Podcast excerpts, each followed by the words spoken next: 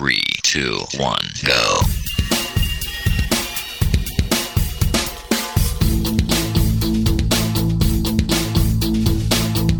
Enredando, la informática que se escucha.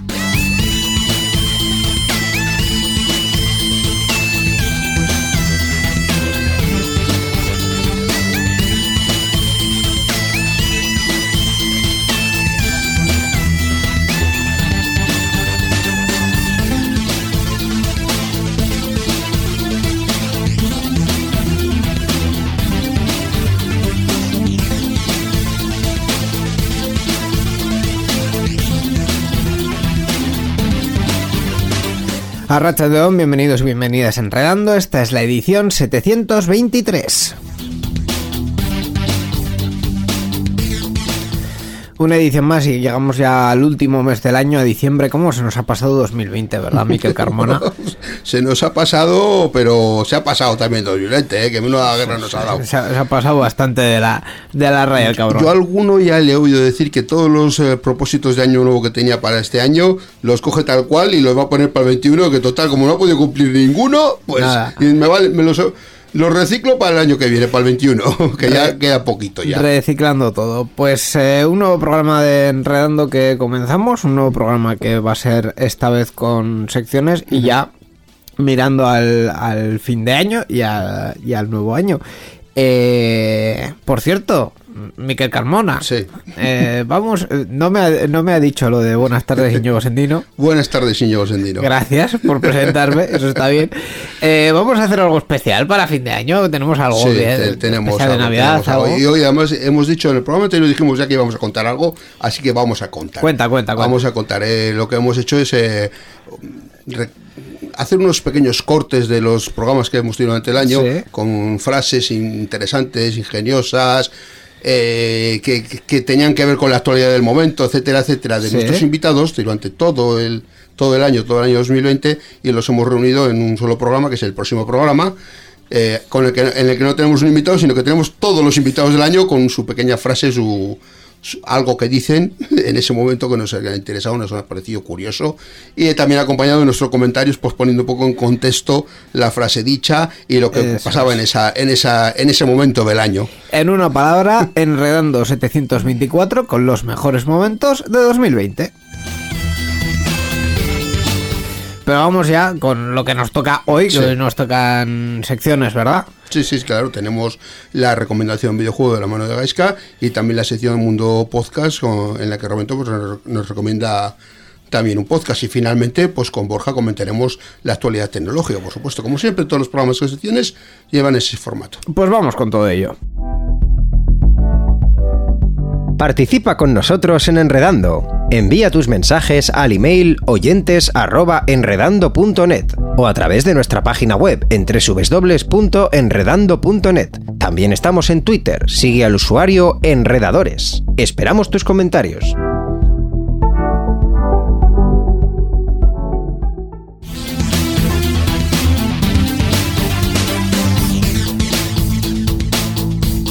Enredando, la informática que se escucha.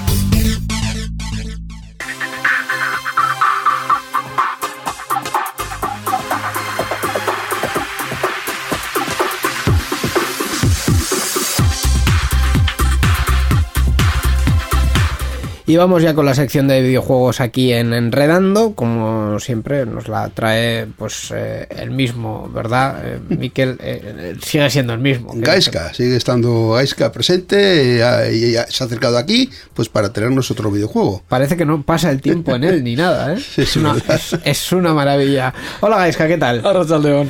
Bueno, ¿qué nos traes hoy? ¿Qué, ¿Cuál es la cuestión? Pues hoy os traigo un juego que se ha hecho muy famoso en muy poco tiempo. Muy famoso, muy poco tiempo. Lo sé, lo he sufrido. no voy a decir más. Lo tenía que decir, no puedo, no controlarse ya. Nah, bueno, es broma, es broma, es broma. Que nadie se puede ofendido. A ver, que lo que lo viene a recomendar, ¿eh? no me a decir que no, la gente no juegue con él ahora. ¿Eh, Íñigo, no. es que lo recomiende y tú dices que no, no, no puede ser esto. esto no, puede ser aquí. Esto parece la presentación de Gaming Room. Bueno, Vamos a volver. Entonces, eh, Gaiska, ¿qué nos traes hoy?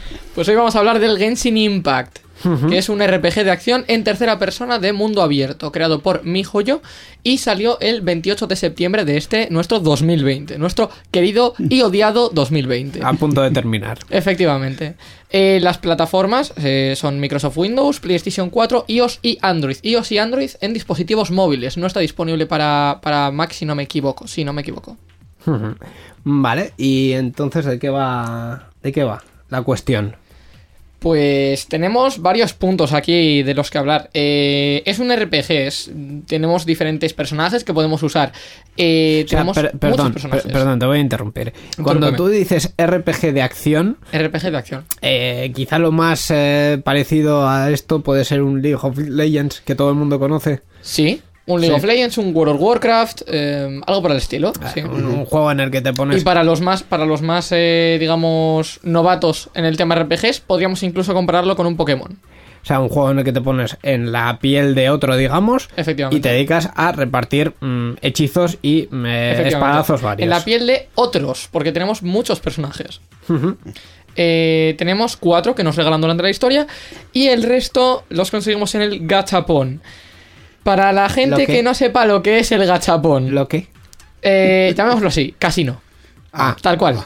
¿Y Son microtransacciones. ¿Y por qué no lo llaman casino? A ver, de- Miquel, Eh, te explico. Es He hecho, juego- hoy, he hecho hoy un examen de sinónimo de euskera, yo no te digo más. Vale, vale, de acuerdo. Es, es- es un juego japonés. Ah, vale, es como Entonces- se dice en Japón, vale, bien. Sí, es, es un, térmico, eh, un término como muy japonés. Las, las máquinas eh, que llaman de gachapones son, pues son Ah. eh, básicamente las de... Son las máquinas a las que metes una moneda y te sale una bolita. Eso. Una la mítica bolita de plástico que abres juguete- y tiene algo. Con Ah, un un juguetito, juguetito, pequeño. eso es. Es un cachapón. Efectivamente, entonces claro, es completamente al azar que te toque lo que quieres o no. Ya. Y en este caso es que de hecho son se compran con deseos y los deseos se compran con protogemas. Hay 8000 tipos de monedas en este juego. Qué bien. O sea, demasiados tipos de monedas. Todo muy ordenado. Eh, entonces nos dan cuatro durante la historia, de digamos cuatro tipos específicos para hacer reacciones elementales. Ahora explico lo que es eso entre ellos. Y eso es todo, o sea, el resto hay que conseguirlos mediante el gachapón. El gachapón en qué consiste son deseos, como ya he dicho. Puedes comprarlos de uno en uno, puedes comprarlos de 10 en 10. Y se consiguen los deseos con protogemas. Eh, Cada X protogemas te puedes comprar un deseo. Y las protogemas, eso sí, se compran con microtransacciones. Yay. Amigo, un juego gratis tenía No. que tener cosas de pago. O sea, tú pagas por algo, pero quieres eso, pero no sabes si vas a tener eso. Efectivamente. Ah, bien, está bien eso. Es lo que se llaman loot boxes, pero no, se le han llamado de otra manera. Ah, vale. Básicamente. Eh, aquí tenemos cinco tipos de armas. Tenemos una lanza, que digamos tiene más velocidad pero menos daño. Una espada, daño moderado, velocidad moderada. Mandoble, mucho daño pero una velocidad muy lenta. Arco, que es a distancia. Y magia, que es como un arco pero con, eh, digámoslo así, auto-aim. Tú le das al clic y automáticamente al enemigo más cercano en un rango le ataca. Cada personaje solo puede un tipo de arma. Esto me mata muchísimo. Cada personaje solo puede usar un tipo de arma. O sea, tú a ti te pueden tocar dentro de esa categoría de arma te pueden tocar diferentes calidades, eh, pues ya sea gris, verde, eh, azul, morado, lo que sea, de diferentes estrellas. En este caso se valora por estrellas. Eh, y cada una tiene unos atributos diferentes. Tiene ciertas habilidades, como yo que sé, em, para X tipo hace X daño, te da más vida, mm, te hace un golpe crítico, algo así, y tiene X cantidades de daño. Y luego las puedes mejorar también desmontando otras armas y dándole sus atributos. ¿Cuál es el problema? Cada personaje solo puede llevar un tipo de arma, el que tiene por defecto. Le puedes cambiar el arma que lleva. En el sentido de dentro de mandobles, pues le puedo poner del gris que tiene, le puedo poner uno que va acorde con su tipo o lo que sea. Pero solo puede usar ese tipo de arma. Además, bueno, puedes cambiar en la partida en cualquier momento de personaje. ¿no? Efectivamente, de- tienes un pack de cuatro personajes.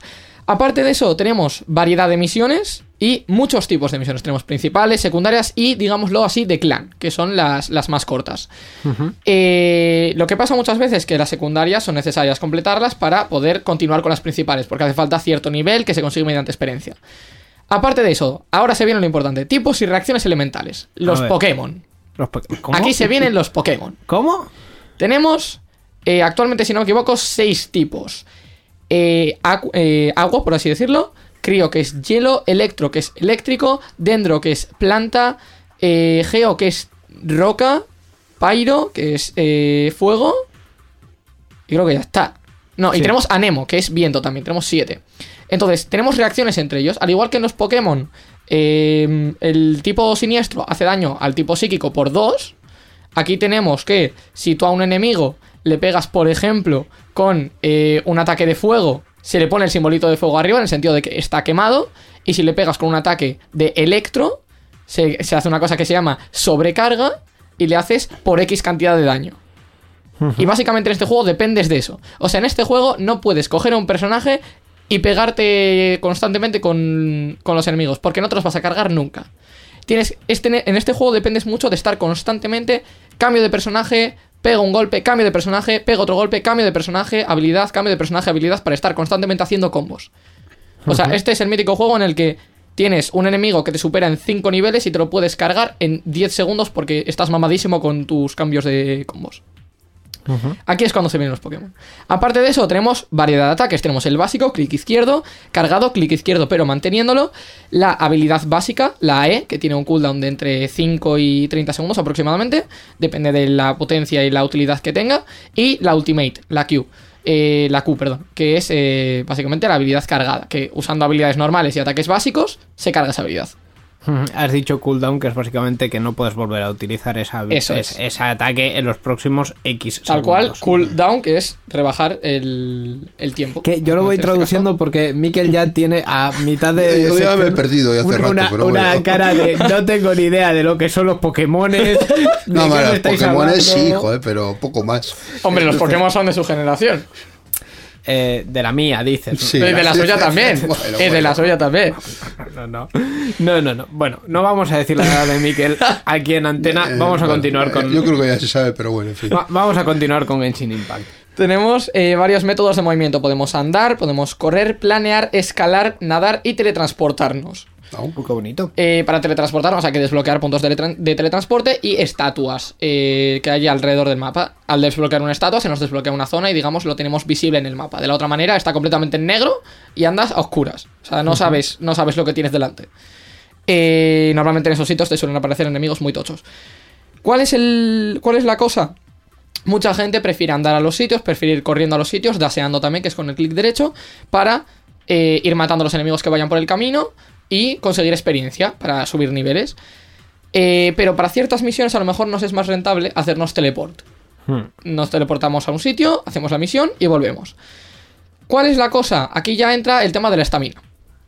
Y esto es algo que me da mucha rabia.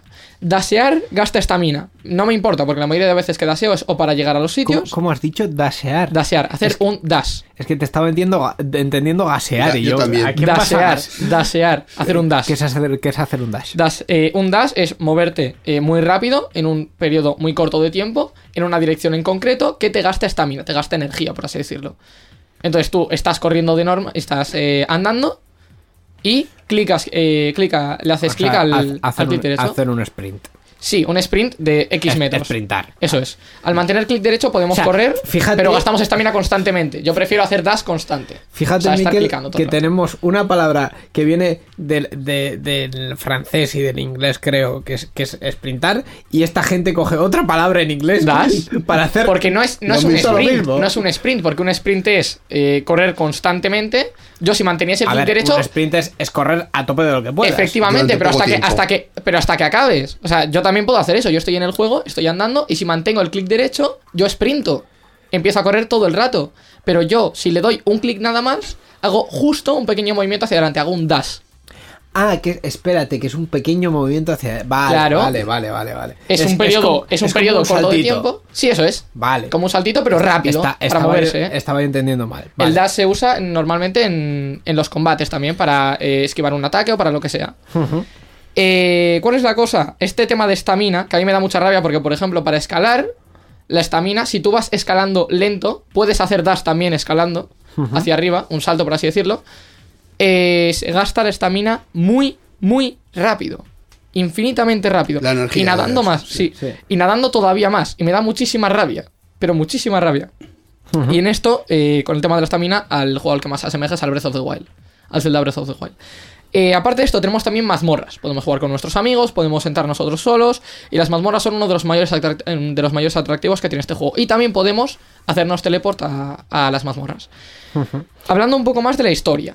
Sí, porque has explicado todas las mecánicas que Toda hay. la jugabilidad, todo, Toda, absolutamente. Toda, toda, pero, pero ¿qué hay que ¿De qué- hacer? de qué va? ¿De qué ¿Cuál va es el objetivo? Tenemos una historia bastante definida al principio, al principio, pero con muy poca relevancia hacia el final ya. O sea, tú empiezas a jugar y la historia es súper importante, el tema de un dragón que tiene un dios, que tiene lágrimas, que están eh, corrompidas y tienes que purificarlas, y solo tú tienes el poder para purificarlas, y entonces tienes que liberar el pueblo del dragón, porque el dragón quiere arrasar el pueblo, y hay un bardo que es eh, su protector. Y el bardo no quiere que lo maten, pero lo quiere sacrificar porque el dragón está haciendo daño al pueblo. Vale. Vale, después de todo esto, que podría ser la rosa de Guadalupe perfectamente, todo eso súper bonito, hasta el nivel 4. Bien. Y A partir de ahí, tú empiezas a hacer tus misiones, tú empiezas a matar tus bichos y tira para adelante. Y no vas a saber nada, ni te vas a enterar de nada, hasta que no tengas suficiente nivel para poder continuar con la misión principal.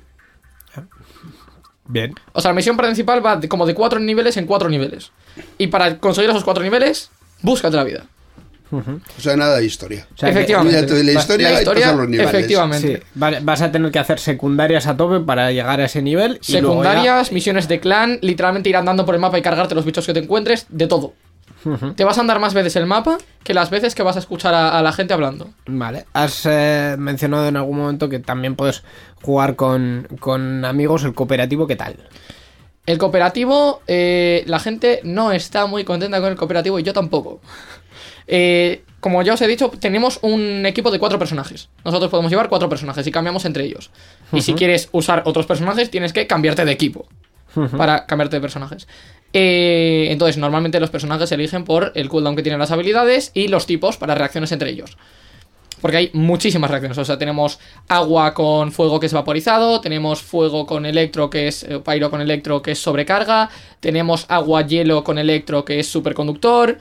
Eh, tenemos mm, básicamente como en el Pokémon que Pyro quema la planta, al dendro en este caso. Muchísimas reacciones. Geo con Pyro con electro crea un escudo. Muchísimo, pero muchísimo. Entonces, ¿cuál es la cosa? Te vas a aprender antes las reacciones que la historia. Es así, y hay muchísimas. Pero de lo que estábamos, el cooperativo. Eh, al solo poder llevar cuatro personajes, si se mete un amigo con nosotros en nuestro mundo, cada uno solo puede llevar dos. Si se mete otro, el jefe, digamos, del grupo puede llevar dos, el que está en su mundo puede llevar dos, y cada uno de los otros puede llevar uno nada más. Y si nos metemos cuatro, cada uno solo puede llevar uno. Entonces dependes de tus compañeros para hacer las reacciones, lo cual no me gusta. Solamente pueden ir cuatro máximo. Efectivamente. O sea, los cuatro personajes que decíamos se reparten entre Eso es. los que hay. Ajá. Lo cual no me gusta nada porque dependes de eh, tus compañeros y dependes también de que de tus cooldowns, de tus propios cooldowns. No puedes estar cambiando de personaje, tirando habilidad, cambiando otra vez y tirando habilidad. Tienes que estar con el tuyo constantemente. Y yo por eso suelo ir más de por libre. Me pongo un personaje que destroza él solo. Y si mis compañeros ayudan, bien. Si no, también. Eh, hoy ya vamos un poquito justos de tiempo, entonces vamos a ahorrarnos puntos positivos y negativos porque yo creo que ya los has mencionado todos. Sí, bastante, Pero sí te iba a preguntar si crees que es un buen juego para iniciarse en el género del RPG. De hecho, creo que es uno de los mejores que puede haber, porque a pesar de que haya muchos personajes, eh, los tipos son bastante reducidos, las reacciones son bastante reducidas, es algo fácil de aprender, es algo que si verdaderamente te gusta el juego, no hace falta meterle muchas horas para entender la mecánica y para aprender a jugar verdaderamente. Yo, que soy un noob completo jugando a los videojuegos en los que es bastante táctico, eh, ahora mismo estoy por el nivel 19 para subir al 20. Y, y tampoco le he metido mucho rato, sí que le metí más horas a cuando salió el juego, pero ahora juego pues un par de veces por semana y aquí sigo. ¿Y nos vas a dar una valoración, una puntuación? Eh, sabes que yo no doy notas numéricas, Ya, ya. pero Era como valoración, sí, un juego estupendo para los que se inicien en el, en el RPG. Y por mucho que haya gachapón y casino y tengas que meterle dineros, no tienes por qué meterle dineros porque yo no le he metido ninguno y tengo 8000 personajes ya, así que no hay problema. Pues ahí el resumen y la recomendación, aunque no lo parezca, ha sido una recomendación de Genshin Impact para que nos pongáis a jugar a un RPG. Gracias, Gaiska. Hasta la próxima. A vosotros. Hasta la próxima. La informática que se escucha.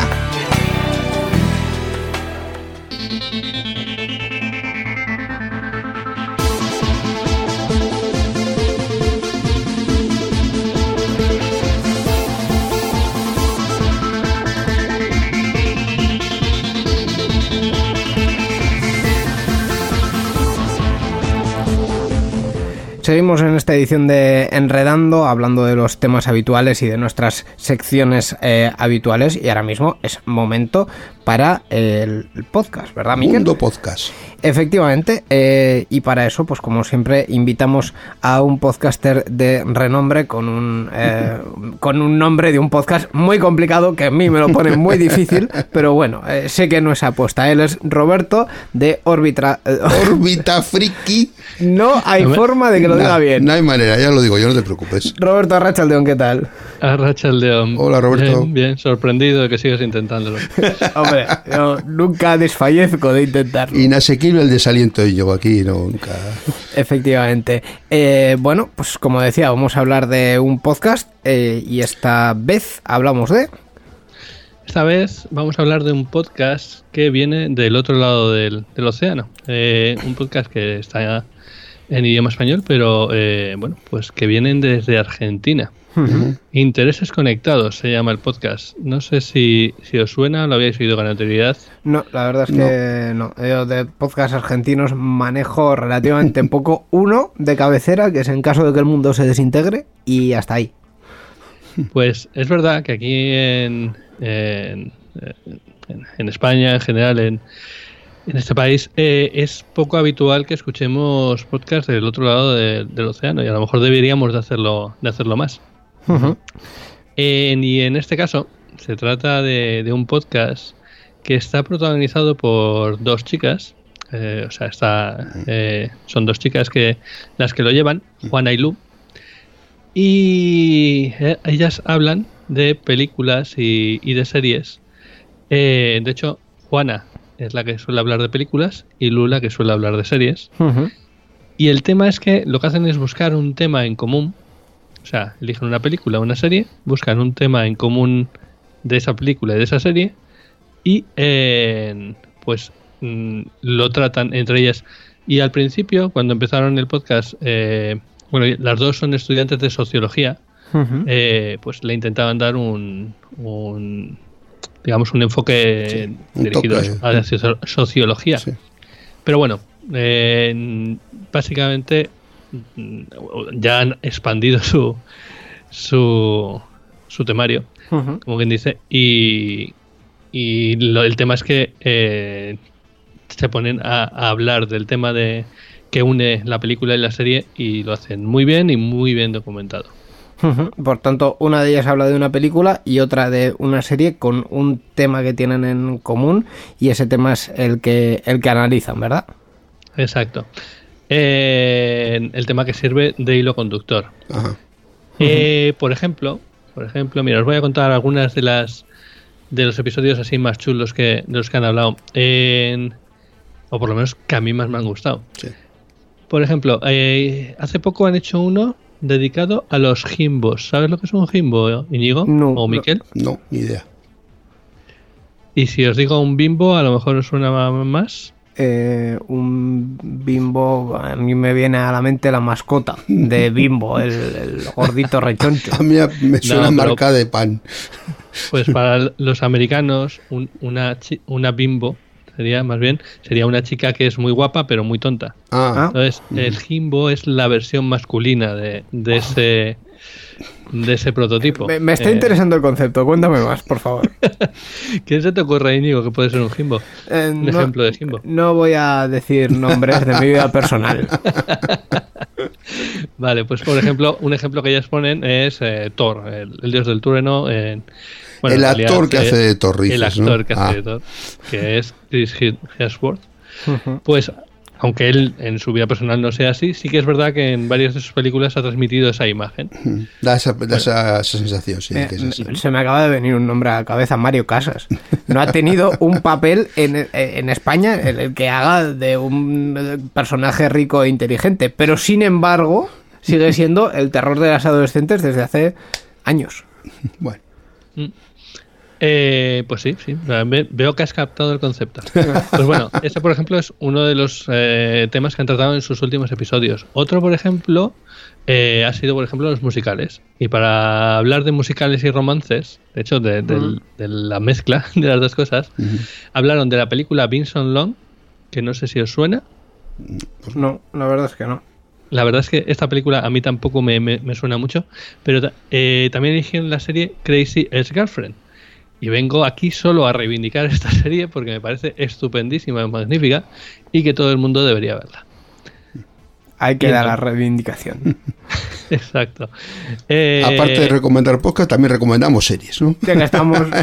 ya que estamos dos por uno. Eso. Eh, entonces, ellas eh, mm, comentan las películas, eh, suelen comentar un poco el tema del que trata la película, o sea, en la película y la serie, pues hacen una pequeña sinopsis y luego, pues también eh, ya entran en el detalle de, pues, eh, el tema de, en el caso de los musicales, por ejemplo, pues, eh, pues de dónde viene la tradición de las películas musicales, que eh, porque es el, el tema de los musicales es- eh, tiene tanta tanta repercusión, tanta popularidad y suele ser, ellas comentan que es porque bueno pues sirven para expresar sentimientos, ¿no? Está.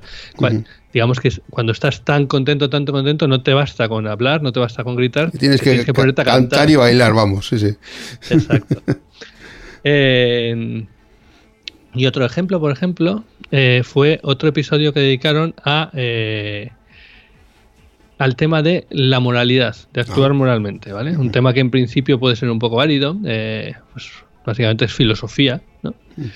Y para este ejemplo lo ejemplificaron con dos películas, una Locke, que trata de la vida del, del filósofo inglés, y otro, una serie que es The Good Place, que esta seguramente sí que la habréis visto.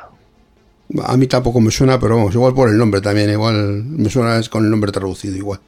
Porque Pues The Good Place ujú, es una serie eh, que trata de, de unas personas que van al digamos al cielo, como quien dice. Mm. y bueno, pues allí pasan una serie de cosas. Y tiene cosas tan curiosas como que un episodio está dedicado al problema del tranvía, que es un problema eh, clásico de, de la filosofía y de, de la ética. Y pero que vamos, que está. El está problema del tranvía, voy a tener que estu- mirarme eso. ¿Cuál es? Sí, es el típico problema de tienes un tranvía que va por una vía que se divide en dos vías Ajá. y en una vía hay un niño y en otra vía hay tres personas mayores. ¿Por qué vía eliges ir? Ah. Una, una Bueno, pues- disyuntiva moral ahí, ¿no? Sí, sí. Exacto, esa disyuntiva moral es el eje de un episodio que además son de risa y te aprendes cosas a la vez que te ríes. Verdad. Eh, hemos repasado un poquito los episodios más, eh, más destacados, pero eh, ¿desde cuándo están haciendo podcast? Pues estas chicas llevan haciendo podcast desde hace relativamente poco, el 24 de abril de 2020. No. O sea que no llega a los seis meses a lo mejor y ya tienen una buena cantidad de episodios porque prácticamente sacan episodios eh, ca- cada semana. No. Ujú. Buena, buena Epi- frecuencia, sí. Episodio semanal, más o menos de qué duración? Más o menos de una media hora escasa. Así que resultan muy cómodas de, de escuchar. Y además yo quería traerlas porque estas chicas van a ser súper famosas. Oye, Bueno, yo bueno. creo que este, este podcast eh, hay que escucharlo porque está muy muy bien. Es muy divertido, es muy cortito y, y aprende, aprendes mucho con ellas. pues sí. Además de que, no sé, esa forma que tienen de hablar los argentinos eh, siempre te embelesa, ¿no? Sí. Y además van muy al grano, ¿sabes? Eh, esos podcasters, no sé a, a quién estoy mirando, eh, que se dedican a dar vueltas eh, hablando sin decir nada, no es el caso. Que Van, van ahí al meollo de la cuestión, sí. Pero Exacto, los episodios duran exactamente lo que tienen que durar y no se dedican a, a alargarlos innecesariamente. realmente lo importante de todo esto es que si van a ser súper famosas, podremos decir que nosotros las descubrimos primero. y eso es muy importante. Gracias a Roberto. Efectivamente. Pues eh, la recomendación de, de esta vez, de este mes, Intereses Conectados, el podcast que supongo estará en las plataformas habituales, ¿verdad? Sí, bueno, ellas de hecho publican en Anchor, eh, que es esa plataforma que compró Spotify, con lo que en Spotify también están, Sí. pero desde luego también están en Apple Podcast, eh, e incluso publican sus episodios en YouTube. Pues mira, más eh, accesible no puede estar. Eh, pues Roberto, gracias por traernos este podcast Intereses Conectados y te esperamos en un mes. Muchas gracias. Muchas gracias a vosotros, chicos. Nos vemos.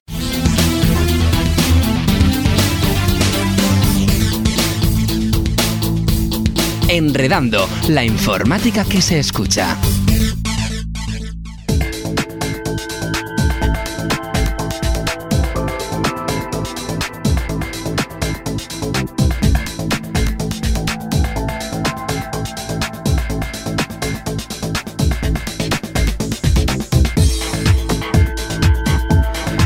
Pues después de estas dos recomendaciones tan interesantes, Genshin Impact, el videojuego e Intereses Conectados, el podcast, vamos ya en esta edición 723 de Enredando con la actualidad y empezamos como siempre con la noticia sobre GNU Linux de esta ocasión. Sí, bueno, reconozco que esta vez me he ido un poco a, a- vamos, a los cerros de Úbeda porque me he buscado un tema que solo interesa a los matemáticos, porque es un software sobre matemáticas. Bien. Pero bueno, es que como tienen una nueva versión, pues digo, bueno, y para que veamos que dentro del mundo software libre hay de todo, la noticia es eso, que este software llamado GNU Octave, GNU Octave o como se pronuncie, Octave, vamos a Octave. Octave le llamamos y ya está.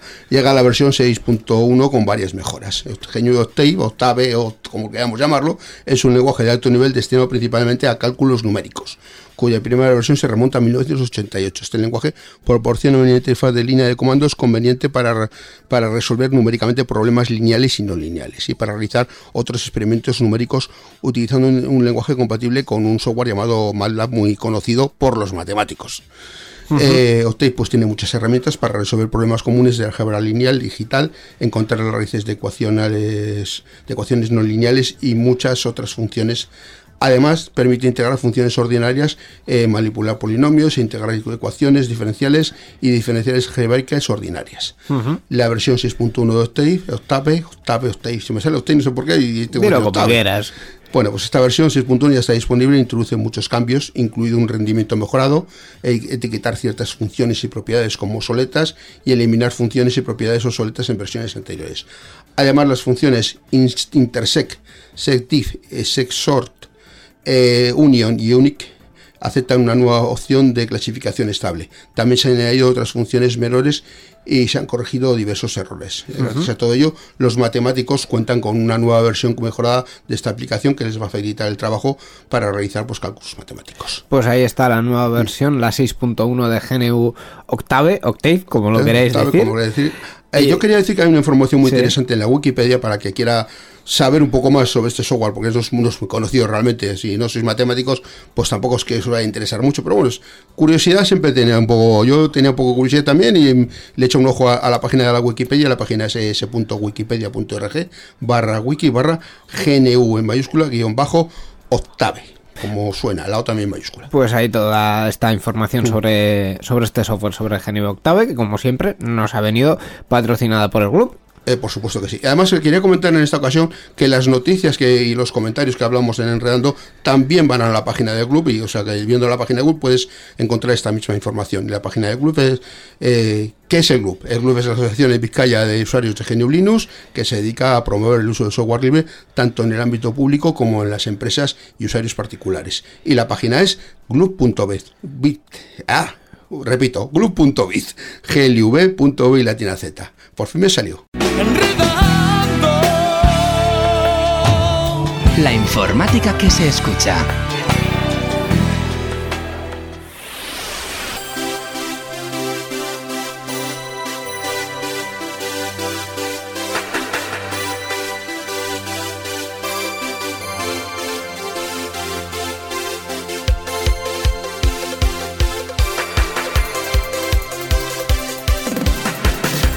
Y vamos ya con la sección de noticias en esta edición 723 de Enredando, en la que, bueno, actualidad tenemos, ¿verdad, Miquel? ¿Alguna Actualidad, cosita? a- Alguna cosita hay. Tampoco seca la cosa por el tema de que estamos ya en fechas muy que la gente está pensando en otras cosas, en, en- en festejos y esas cosas, pero bueno, algo hay, algo hay.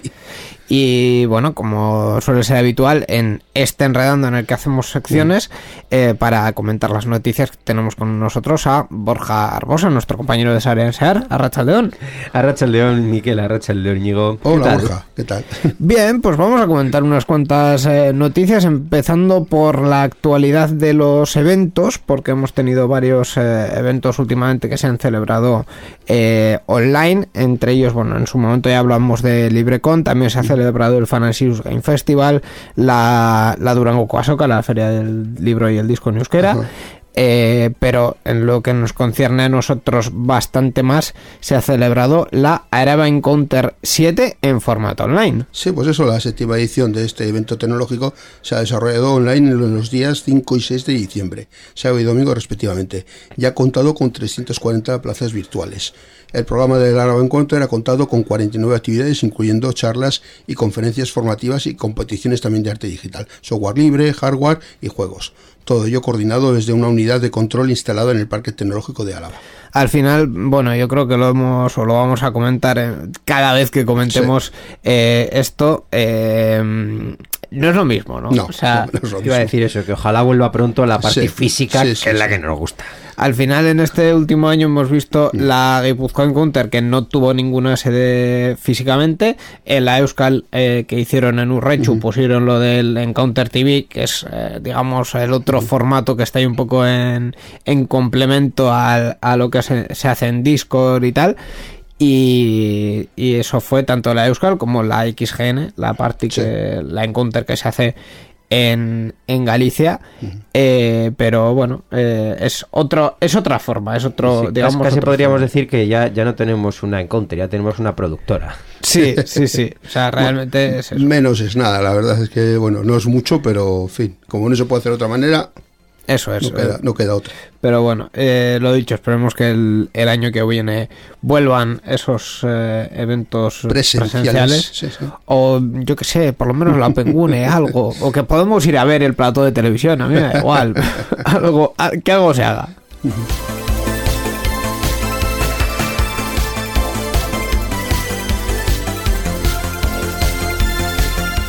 La verdad es que nosotros que somos muy youtubers, sobre todo Mikel, que- se le ve que está en YouTube todo el día y está ahí haciendo sus retransmisiones y sus eh, cosas. Es que va a ser que no. O sea, alguno va y se lo cree. ¿eh? Está hablando en sarcasmo, ¿eh? en modo sarcasmo on. Hombre, pues sí. Pues veníamos pidiendo cositas. A ver, la verdad es que para los programas que sí que sí hacemos vídeo, para Serian Sear, para Gaming Room, eh, estamos aprovechando cositas de YouTube y sobre todo los estrenos que podemos poner. eh, como en el caso de Gaming Room sobre todo, la emisión del, del programa a la vez en YouTube, en vídeo y en, y en, la, en la radio lineal, en Euskadi Digital. Sí.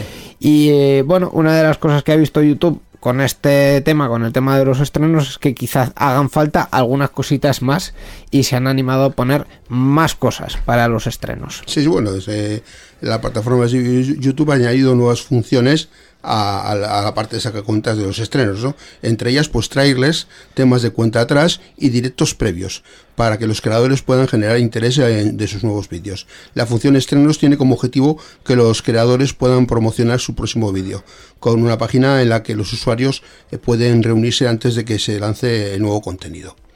Ahora la compañía ha añadido tres nuevas funciones a estrenos, eh, trailers, temas de cuenta atrás y directos previos.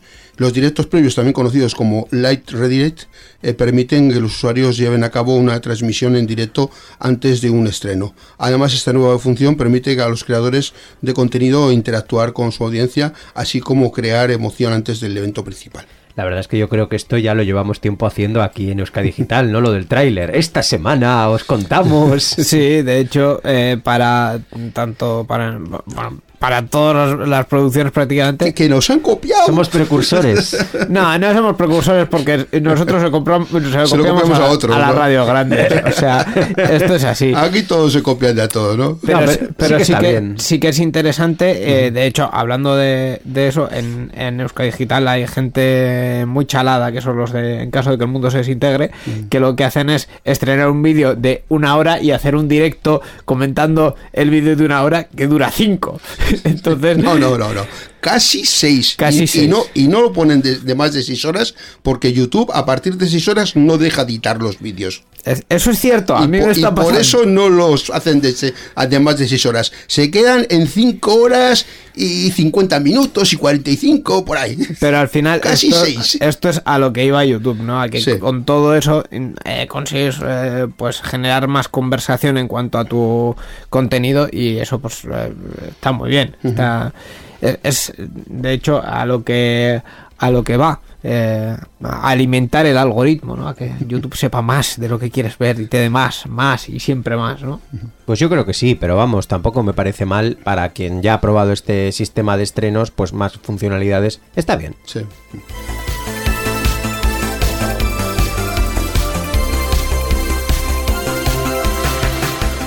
Vamos con una noticia curiosa eh, que la verdad es que a mí me ha hecho, me hecho saltarme de la silla y decir, pero vamos a ver, ¿los italianos qué? O sea, ¿cómo prueban ellos las cosas? No entiendo. Eh, bueno, cuéntalo tú, Miquel, porque seguro que lo, que lo vas a contar más exhaustivamente, porque a mí se me, se me va, se me va, se me va. Eh, pues Italia que multa a Apple por promocionar la resistencia al agua del iPhone. El regulador de mercado de Italia ha interpuesto una multa de 10 millones de euros contra Apple por prácticas comerciales engañosas y agresivas, por promocionar que sus últimos modelos del iPhone contaban con resistencia al agua sin especificar que esta solo estaba garantizada en condiciones de laboratorio. Espera, eh, ¿cómo? ¿Qué? O sea, ya, esta es la primera frase que yo no entiendo. Eh, sigue. Bueno, pues en los últimos móviles Apple utilizó como uno de sus reclamos comerciales la resistencia al agua de sus dispositivos, ¿no? De hasta 30 minutos y de 1 a 4 metros de profundidad según el modelo. Sí. ¿Mm? Sí, sí. Esta publicidad supone dos prácticas comerciales engañosas y ag- y agresivas según ha determinado el máximo regulador del mercado y la competencia de Italia. Según Vale. el organismo No, italiano, no, no, no, espera, espera, espera, hasta aquí. Hasta vamos, ahí. vamos a aclarar una, una cuestión conceptual. Sí. Esto es lo que se llama eh, grado de protección IP. El grado de protección IP, que es- P67, ¿no? El Sí. del agua total. O Eso es. Todo el agua que quieras, o Sí. casi todo. seguro que lo habéis visto en, en, en algún sitio. salpicaduras, no le puede entrar. Son, son Al dos polvo también. Eso es, son dos dígitos, ¿vale? En, en el primero lo que nos dice es la protección contra el polvo y en el segundo la protección contra el, el agua. Sí. Y es, digamos, el estándar pa- para, saber si algo mm, realmente puede estar a intemperie o no, mm, lo puedes meter bajo el agua o no. Si de interior o de exterior. Si es de interior o exterior. También eh, habla ahora sobre temperatura porque se ha ampliado, digamos, el, el estándar. ¿Cómo os lo diría yo? Como los relojes estos, water resistant. Pero luego, ¿hasta cuánto lo podía sumergir? Claro, si tú quieres, si tú quieres que la un reloj de esos de water resistant a mí se me estropeó con el sudor que me, solabra- que me salía de la mano. O sea que No decían water cuánta water. Vamos. No decían. Fíjate, Con el sudor de la mano se me estropeó. pues eh, Joder ima- con el water resist. imaginaos que yo digo que, que el móvil que voy a hacer tiene un grado de protección IP 44, me lo voy a A inventar. Me lo voy a inventar, ¿vale? Bien. Entonces, si yo no hago, por ejemplo, el primer 4, una prueba de polvo de menos de un milímetro de tamaño y con el otro 4, si no le arrojo 10 litros por minuto a una presión de 100 kilonewtons por metro cuadrado al menos 5 minutos, no puedo decir que eso es IP44. Vale, a mí que me digan los italianos, ¿cómo leches hago esto si no es un laboratorio? Que no entiendo nada. Bueno, es, es lo que te iba a contar Miquel, ¿no? Que es que Apple no aclaraba que la resistencia solo se garantiza en condiciones específicas, como las Sí. pruebas de laboratorio. Es algo así como el chiste ese de la garantía que te decía garantía total salvo que deje de funcionar. Además, lo de la garantía es curioso porque específicamente Apple, la- en la garantía eh, está excluido los daños por agua. Sí. Con lo cual, la- no, es resistente al agua, pero como se te estropee no entra garantía. Digo, joder, pues qué bien. Pues sí, es una contradicción gorda, sí. Muy, muy, muy grande, vamos. Igual por ahí lo, eh, lo podemos justificar más, pero vamos, tampoco lo, lo veo una práctica muy rara porque os sorprenderíais de las cosas que tienen grados de protección, que luego si hay una avería por el hecho de que haya agua, como no es el funcionamiento, digamos, del aparato, sino que es la circunstancia, pues bueno, eh, Hombre, como dato curioso, desde luego ahí se queda. Luego está claro que incluso lo que es resistente al agua, tú lo has dicho, es resistente al agua hasta un punto. Claro. O sea, con qué presión, de qué maneras, hasta dónde lo metes, que luego no puedes demostrar cómo has conseguido que le llegue agua. ¿Es por Pero- culpa del móvil o por tú que eres un tarugo? Quiero decirte, si yo voy al señor de la tienda de paraguas seis meses después de haberme comprado Ya. un paraguas en octubre y le digo en, en marzo, abril, oye, que, que, que el paraguas ya no funciona, pues eso puede ser desgaste, ¿sabes? Es una cosa. Puede ser que seas un bestia y lo utilices para dar paraguazos por ahí.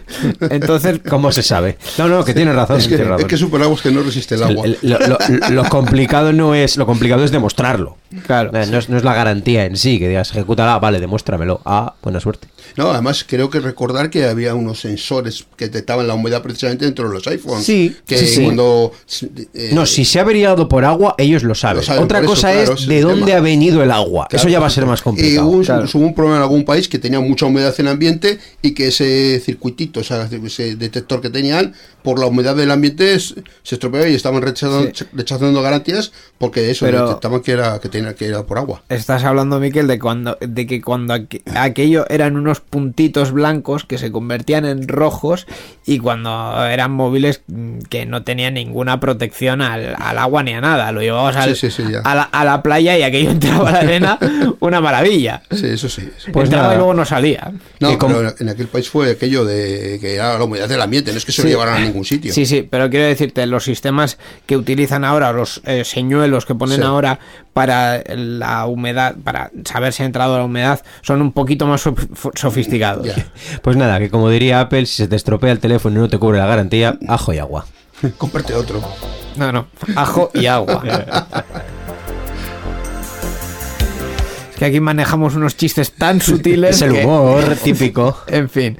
Eh, vamos con otra noticia. Una noticia que está, así que yo creo que es más práctica y más útil para todos nuestros oyentes. Se ha puesto en marcha una línea de ayuda en ciberseguridad en el teléfono 017. Sí, la línea de ayuda en ciberse- se- ciberseguridad, que mata- es que matasco con esta palabra. Tiene, tiene la Esta palabra. línea de ayuda de INCIBE está disponible en el número 017, un servicio gratuito y confidencial disponible los 365 días del año de 9 a 21 horas, incluidos sábados, domingos, festivos. Has dicho un palabro que es eh, INCIBE, pero ¿qué, qué es eso? en El concreto? Instituto Nacional de Ciberseguridad, INCIBE, es una empresa pública organizada como sociedad anónima estatal, propiedad del Ministerio de Asuntos Económicos y Transformación Digital, ¿Y a través a- de la Secretaría de Estado de Digitalización e Inteligencia Artificial. ¿Y a qué se dedican, dices? Pues a, a- a temas de seguridad. Pa- Pasa al siguiente párrafo. Hacen cosas. Eh, Se dedica a soporte en materia de seguridad informática a los ciudadanos, empresas públicas y privadas, así como a, a las administraciones públicas y sus organismos, y a las instituciones académicas y de investigación, especialmente aquellas que gestionan infraestructuras críticas. Seguro que habéis visto publicidad porque Sí. en Euskadi por lo menos ha, ha aparecido también en la televisión. El caso es ese, es el que si ves algo que puede llegar a ser un ciberataque o, o algo que por lo menos te genere dudas, que tengas una línea a la que llamar y preguntar y decir, oye, Y a ¿esto que, te puedan informar, efectivamente. Es. Aquí muchas de las cosas que te dicen en esa línea que te van a decir, las comentamos aquí habitualmente, como cosas que hay que hacer por el tema de seguridad, los cuidados que hay que tener y tal. Pero bueno, está bien que cuando te pase algo y en un momento dices, ¿qué hago? ¿Qué hago? ¿Qué hago? Pues llamas ahí y te, te pueden orientar. Si te manda un mensaje un príncipe nigeriano diciendo que tiene una fortuna para ti, pues. o, una, o, o la novia rusa. O que has heredado. Eh, la novia rusa, eh. Fortuna Ay, americano del, del primo que se fue ahí hace de 50 años, que no te suena, pero dicen que sí.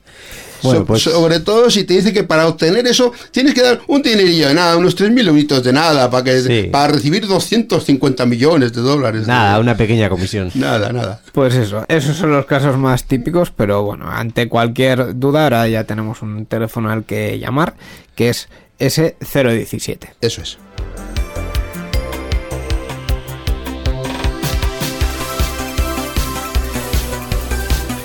Continuamos con la actualidad y lo hacemos ahora en Euskadi porque Euskaltel ha publicado sus eh, nuevos planes para hacer cambios de infraestructuras. Esto es, muy nuevo. ¿eh? O sea, Euskaltel lleva...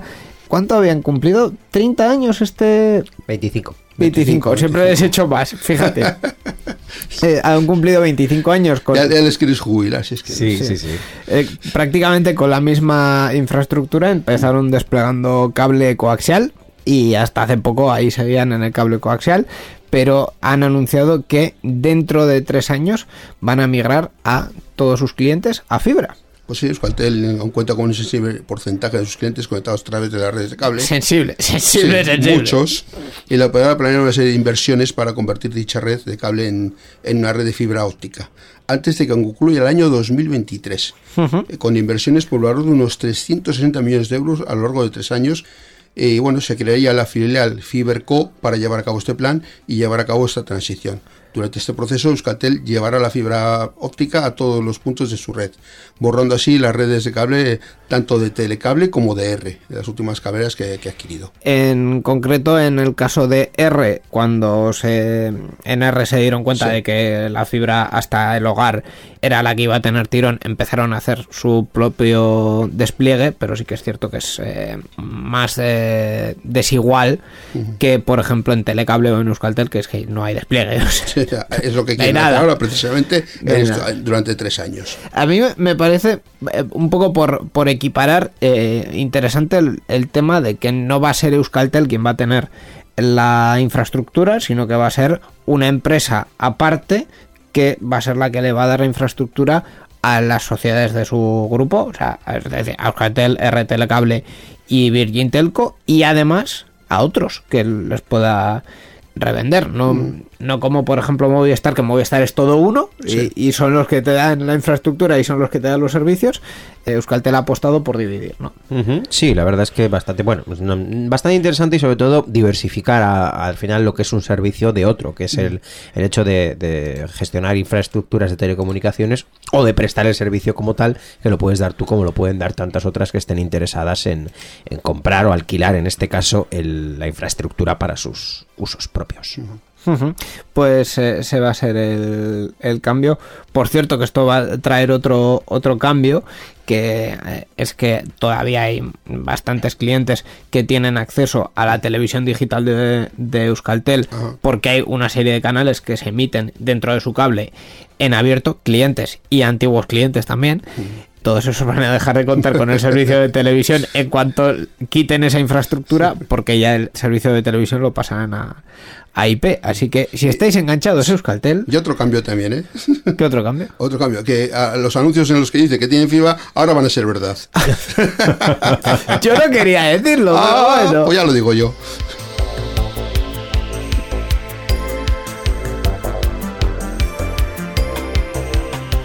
Antes de ir con la última noticia, yo quiero hacer una reseña eh, para aquellos que estén interesados en, el tema de los eh, dominios y en concreto los dominios.eus, básicamente para que no se nos vaya la oportunidad.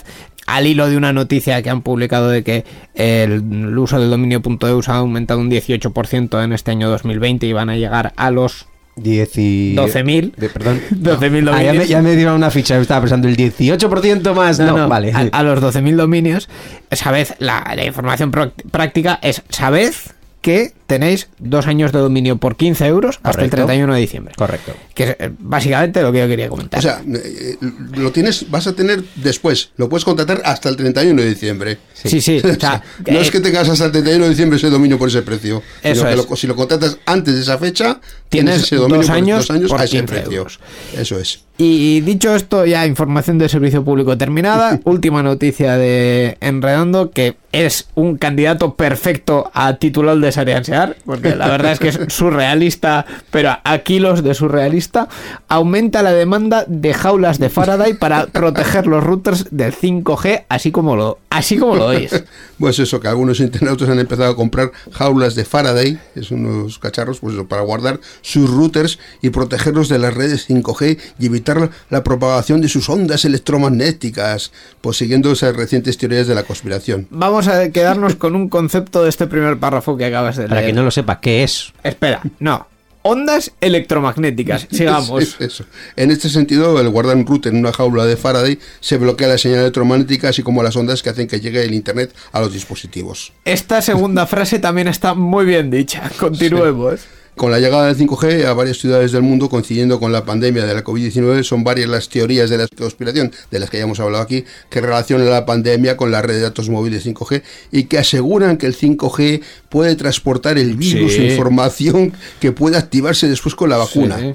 Estas teorías han hecho que varias empresas aprovechen, y nunca mejor dicho lo de aprovechen, el momento para vender protectores de routers que aseguran que pueden proteger a los compradores de su wifi. Una caja de Faraday, por cierto, es una caja metálica en la que Conectada a tierra, normalmente. conectada a tierra normalmente, aunque tampoco es necesario, Sí.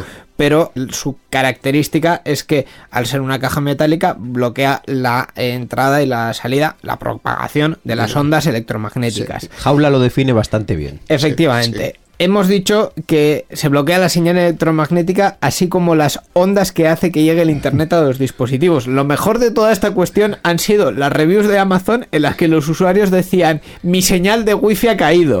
Claro. O sea, la jaula de es, es para- como, te es como si- para eso. como si te compras un coche y luego dices, luego me voy a comprar un cebo para el coche porque dicen que conducir da accidentes. Entonces, ¿para qué te compraste el coche? Melón. El Así wifi, las, las ondas que emite el wifi en 2,4 GHz y en 5 GHz son ondas electromagnéticas, son las mismas ondas electromagnéticas que llevan las has dicho electric- 5G. He dicho 5 GHz. Ah, casi, casi. Casi. 5 GHz. La gente los confunde. Eh, también, Sí. eh, que sepas. De 5 GHz y 5 GHz es lo mismo, pero eso no es lo mismo que 5G. Ya, ya. Y, y al final es todo lo mismo. Es, son ondas electromagnéticas las que llevan la electricidad a nuestras casas, las que iluminan nuestras calles con las farolas o el sol mismamente. y, y en fin. De el- diferentes frecuencias, las, pero todas son las que hacen que tengamos televisión. Las que calientan la Ay, ay. comida en el Las que microondas. También, calientan la comida en el también. microondas, esas en concreto son las mismas ondas que las del wifi, pero Las del, dos, las del wifi de 2,4. Sí, no son las mismas ondas, son eh, las de los microondas son ionizantes, es decir, generan calor, y las de los wifi son no ionizantes, no generan calor. Pero la frecuencia es la misma. Pero la frecuencia es la misma. O sea, se- señores míos, que no, que, que es que no, que 5G no. No, Es que no hay por dónde coger esto. En fin, Borja Albosa, gracias por tus eh, agudos comentarios siempre. Eh, Muchas gracias. Un placer, como siempre, estar aquí y nos vemos el mes que viene. no, el año que viene, porque ya. Ya. También, también. El año que viene y el mes que viene. Y el programa que viene, el no. programa que, bueno, el programa que viene no. vas a estar también tú por ahí. en Bueno, sí, ya, fichas, pero, ¿eh? pero, pero no es lo mismo. No es lo mismo. Nos vemos. Participa con nosotros en Enredando. Envía tus mensajes al email oyentes@enredando.net o a través de nuestra página web en www.enredando.net. También estamos en Twitter. Sigue al usuario Enredadores. Esperamos tus comentarios.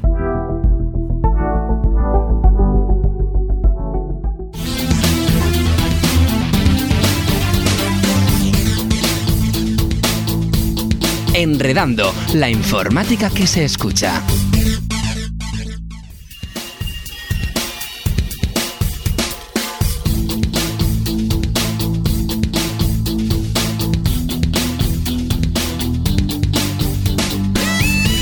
Pues hasta aquí ha llegado esta edición 723 de Enredando, en la que os hemos recomendado el videojuego Genshin Impact, el podcast Intereses Conectados, eh, hemos hablado sobre Genibur Octave, o Octave, como queréis decirlo, y sobre un montón de noticias que ha habido esta semana, noticias pequeñitas, pero que nos han dado mucho juego y para comentar eh, mucho. Nos despedimos recordando tres cosas esta vez. La primera, eh, que la semana que viene tenemos programa especial. Especial navideño, eso es. El, el próximo programa, mejor Sí. dicho, es un especial. El próximo programa navideño. especial navideño, que además coinciden fechas. Efectivamente. Hombre, si no, no sería un especial navideño. Hombre, pues eso, pero vamos, que justo, justo además, ches, ca- ahí clavaba. Efectivamente. Eh, la segunda que viene al hilo de la primera, que si queréis escuchar el próximo programa, el especial navideño, antes que nadie, podéis suscribiros al Patreon de Euska Digital. en- Si los queréis escuchar en Santo Tomás, que es antes de. Sí, más o menos. Básicamente. más o menos que es para entonces, para cuando lo tendremos, pues eh, podéis entrar en patreon.com. Eh, eh, es, broma, es broma, lo de, por decir una fecha, vamos. Sí, bueno, pero oye, eh, es una fecha orientativa, Sí, sí, orientativa. sí. Pues eh, patreon.com barra Euskadigital, ahí es donde ponemos eh, los podcasts de Euskadigital, en concreto enredando un poquito antes para que lo podáis escuchar con antelación. Por una pequeña contribución económica, pues tenéis los programas antes que nadie y así, pues nos ayudáis a mantener todo esto en marcha. Eso es, y además también hay ahí contenido exclusivo. Miquel, nos vamos, También. no vamos ya. Sí, sí. Como, ya es que no nos queda nada, No. ni para especial Navidad, ni nada. Y nos vamos, pues como siempre, con, con un track. Ajá. Eh, en este caso con el- la canción Tu Camino de Ivo Moraza de Ned Barner, eh, que lo presentó en la Euskal Encounter 24. Con él, con esta música y ya prácticamente también con nuestros mejores deseos, por así que muy sí. navideños, nos vamos hasta dentro de dos semanas, que volveremos con ese especial navideño. Y, y, y- y nada más, ¿no? Nada más. No, ¿Qué, creo- qué queda ya? Creo que ya nada, no, creo que nos- no nos queda ni tiempo. Así que gracias por escucharnos. eh, hasta dentro de dos semanas y a enredar con la tecnología. Agur. Agur.